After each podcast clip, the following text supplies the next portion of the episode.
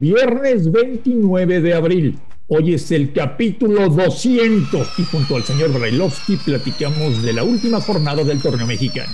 Footbox México. Footbox México, un podcast exclusivo de Footbox. Un placer saludarles este viernes 29 de abril. Hoy, mañana y pasado la última jornada de la temporada regular del campeonato. Es decir, el domingo por la noche sabremos cómo se juega el repechaje y cuáles son los cuatro equipos que van directamente a cuartos de final. Lo decimos todos los años, lo decimos todos los torneos, pero nunca nos hacen caso. Si hubiera justicia, todos los partidos se tendrían que jugar el mismo día y a la misma hora. Tenemos mucho que analizar y compartir con ustedes hoy en Footbox México junto al señor Daniel Brailovsky. Ruso, ¿cómo estás? Bien, Andrés. Bien, todo, todo tranquilo, todo en orden y es cierto. Cada vez que llega la última fecha hablamos de lo mismo, ¿no? La lógica indicaría que, eh, más que nada porque deportivamente habría justicia, que se jueguen a la misma hora y el mismo día, pero sabemos que las televisoras mandan, que la lana juega y que después viene lo deportivo. Así que vamos a seguir en esta toda la vida. ¿Viste a Infantino ayer en tu estadio?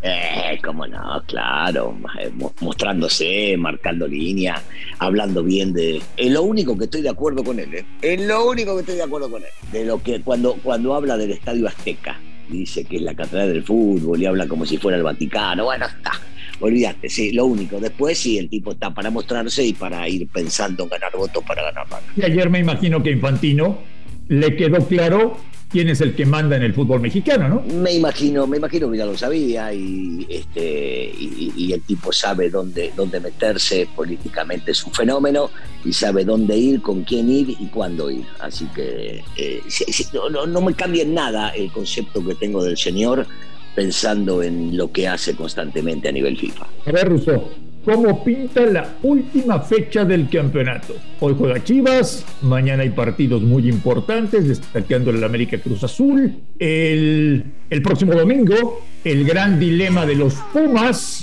¿qué hacer de cara al repechaje, a tratar de meterse al repechaje o guardar a los titulares para ir a Seattle. En fin, hay muchas cosas por decidir entre hoy, mañana y pasado. Sí, sí, por supuesto. Y, tendría que hay partidos atractivos en todos los sentidos y cada uno se juega, o prácticamente todos se juegan algo distinto. Eh, comenzando por el primer partido, ¿no? El del Necaxa, que desde que está Jimmy viene haciendo las cosas de, diferente manera. Eh, tuvo un gran progreso el Necaxa y se va a enfrentar a Chivas, que con cadena viene haciendo las cosas realmente muy bien. Un partido atractivo para ambos, primero porque tienen la posibilidad, claro, depende de muchos resultados, de poder llegar a calificar directamente. En segundo lugar, porque en el Caxa de ganar lo pasaría a Chivas y entonces estaría en una posición mejor de la que se encuentra el día de hoy.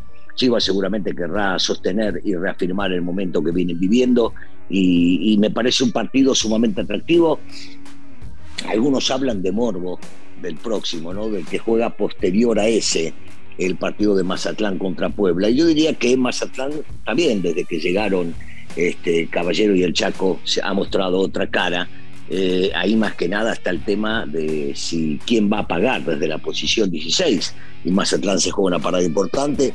Puebla en la suyo de siempre, tratando de salir y ofrecer a atacar y a mostrar su fútbol para sobre todo conservar el lugar que tienen directamente en la liguilla. Así que sí, me, me, llama la atención. ¿eh? Este día viernes me llama la atención los, los dos partidos que se van a jugar eh, y que van a definir muchas cosas para ambos equipos. ¿Intentarás ver, ver todos los partidos o hay, hay algo que no te interese, que te dé flojera? Eh, bueno, intentaré, intentaré ver todos. Intentaré ver todos los partidos. Todos los partidos tienen algo, algo distinto como para llamar la atención. Eh, en realidad hay dos, ¿no? Eh, el Atlas Tigres me llama muchísimo la atención porque sí se juega en una posición importante dentro de los cuatro primeros. Eh, Tigres ya está, Atlas depende de sí mismo. Me llama mucho la atención que puede llegar a ser ahora, después de haber perdido el partido del equipo de Bucetich, contra un Cholos que está prácticamente eliminado de todo.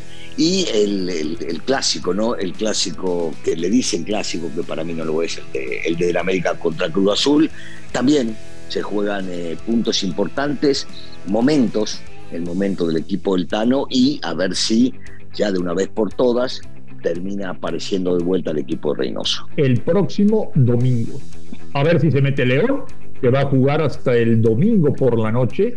A ver si se mete Toluca. Y yo insisto mucho, Ruso, eh, con el tema de Pumas. A ver si se mete ¿Qué Toluca. tiene que hacer Universidad? Ya, ya pasó el trago amargo del partido de ida. Ya tuvieron días para recuperarse Sí. física y mentalmente. Y ahora, entre Lilini y Miguel Mejía Barón, tienen que tomar la decisión.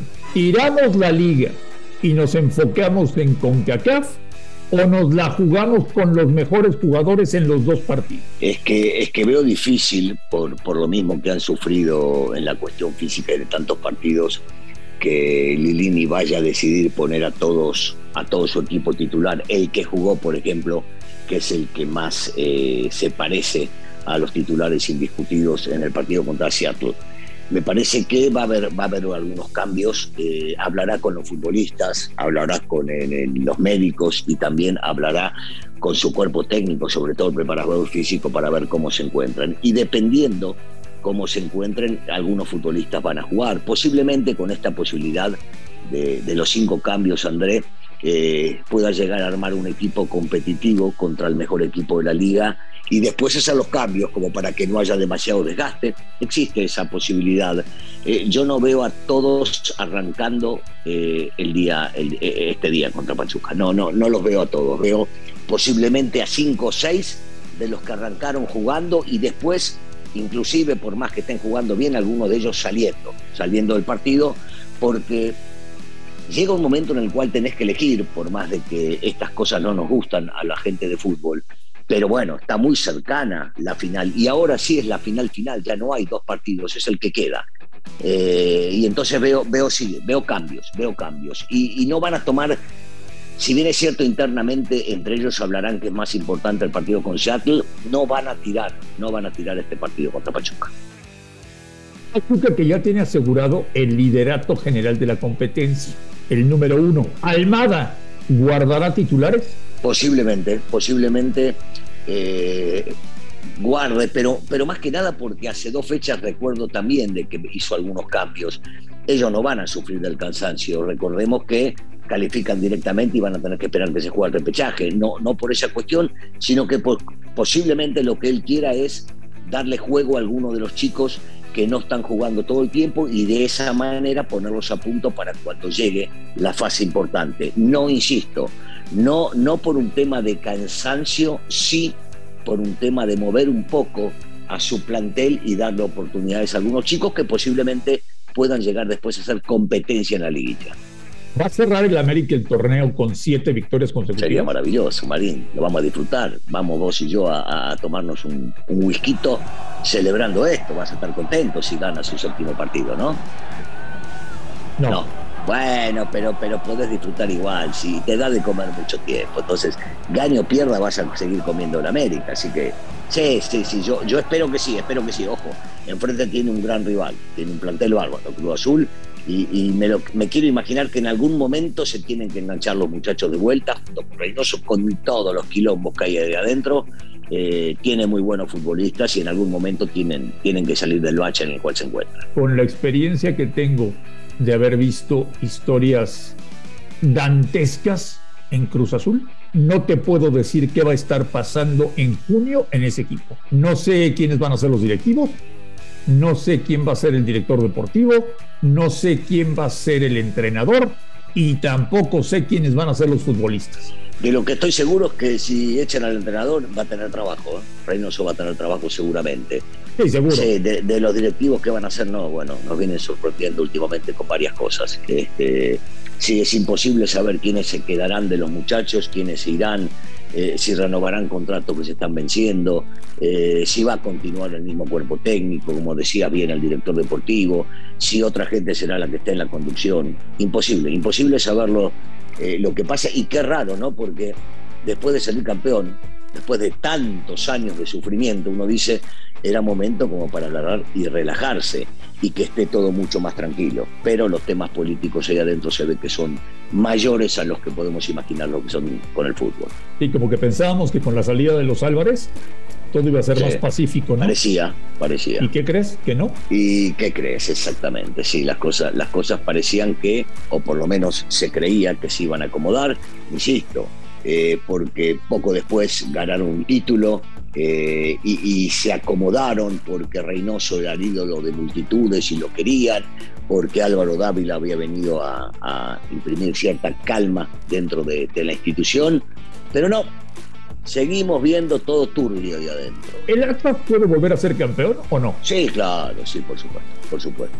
Porque conservan el juego que venían haciendo, si bien es cierto, a veces de bajo nivel y en otros recuperan el mismo que tuvieron cuando salieron campeones porque tiene un concepto claro eh, y fácil, eh, el que le metió Coca desde el día que llegó de, luchar y de jugar a lo que muchos recuerdan como a lo Atlas. Entonces, eh, sí, sí, tiene y, está, está calificado y va a estar entre los primeros. Entonces, tiene, tiene un equipo duro, difícil de vencer. Cuando, cuando los muchachos se, se prenden eh, es un equipo que entiende muy bien lo que hacen. Entonces, seguramente sí va a ser un equipo sumamente complicado para la liga. Las decepciones del torneo para Daniel Brailovsky son. Eh, te diría, no me malinterpreten, ¿no? Primero, primero Juárez, porque yo con la llegada del Tuca pensé que iban a ser otro tipo de cosas. E, imaginaba, imaginaba que Cholos podía llegar a pelear por mucho más. No quiero tocar el tema del Querétaro por, por aquellos disturbios que hubo y entonces se le complicó la situación muchísimo, pero muchísimo eh, a, los nuevos eh, técnicos, ¿no? Tanto a Caballero como, como al Chaco. Eh, hoy, estamos, hoy estamos en un momento en los cuales uno dice, estos daban para más, igual que Santos. Me parece que Santos esperábamos muchísimo más. De Toluca esperábamos muchísimo más. De León esperábamos muchísimo más. son varios los equipos que no han dado el ancho tomando en cuenta su historia y los planteles que tiene. León está en la búsqueda de entrenador ruso, te lo platicaba ayer. Y varios entrenadores ya los batearon, ¿eh? Yo, yo imaginaba que León en este momento sería sumamente seductor eh, porque es un equipazo, porque tiene un gran plantel, porque tiene una gran afición, porque pagan muy bien, porque es una gran ciudad, por muchas cosas León es sumamente atractivo para, para dirigirlo, pero Almeida les dijo que no. Díaz en Argentina, que parece que va a Boca, les dijo que no. Y hablaron con Bielsa y les dijo que no. Bueno, tendrán una idea muy particular cada uno de ellos. Posiblemente lo de Almeida les llame mucho la atención el hecho de ir a dirigir eh, y estar cercano, ya metido en Europa dirigiendo en Grecia. Eh, lo del loco Bielsa eh, entenderse, pero qué bueno que no viene, porque ¿a quién le ganó? Eh, sí, juega lindo, su equipo tiene una forma de lo que quieran, pero tampoco. Eh, lo, veo, lo veo como algo raro, como algo raro, o que no dieron la tecla con el técnico que pueda llegar a llevarlos a lo que ellos quieren, ¿no? Lo último que recuerdo de este equipo es lo que hacía con Nacho, que jugaba bárbaro, que jugaba lindo, que era un equipo atractivo, que a la gente le encantaba, y lo que vos decís, ¿no? Lo de la afición, tiene una gran afición, entonces se ve raro que eh, los técnicos estén diciéndole que no. ¿O será que ellos mismos, después de hablar con esos técnicos, decidieron que no eran ideal para venir a su equipo? Pues estaremos aquí, señor Brailovsky, el próximo lunes en Footbox México, analizando cómo se va a jugar el repechaje. Entra, para muchos criticado este sistema de competencia que tenemos en México, pero entra, no podemos negarlo, la fase más emocionante y atractiva del campeonato nacional. Sí, estamos de acuerdo. E, esto es lo que venimos esperando desde que empieza el torneo, ¿no? Que se juegue, que se juegue ya la, la etapa final, que es donde, donde más emociona y donde más llama la atención. Así que estamos, estamos de acuerdo en eso, sí. Qué bueno, qué bueno que ya se viene la liguilla, qué malo que todo no se juega al mismo día y a la misma hora. Ya para irnos, señor Brailovsky, es un honor decirle que hoy estamos haciendo el capítulo 200 de Fútbol México. ¿Y los que faltan, Ruso? Sí, falta, falta muchísimo más. Eh, agradecerle ¿no? a la gente que nos haya seguido, que, tenga, que tenga con nosotros la oportunidad de escuchar todo lo que está pasando y que nos sigan apoyando, porque queremos llevar, te diría en un principio, a un millón y después seguimos viendo. Gracias por escucharnos, que tengan un gran fin de semana y aquí los esperamos el lunes. Esto fue Footbox México, solo por Footbox.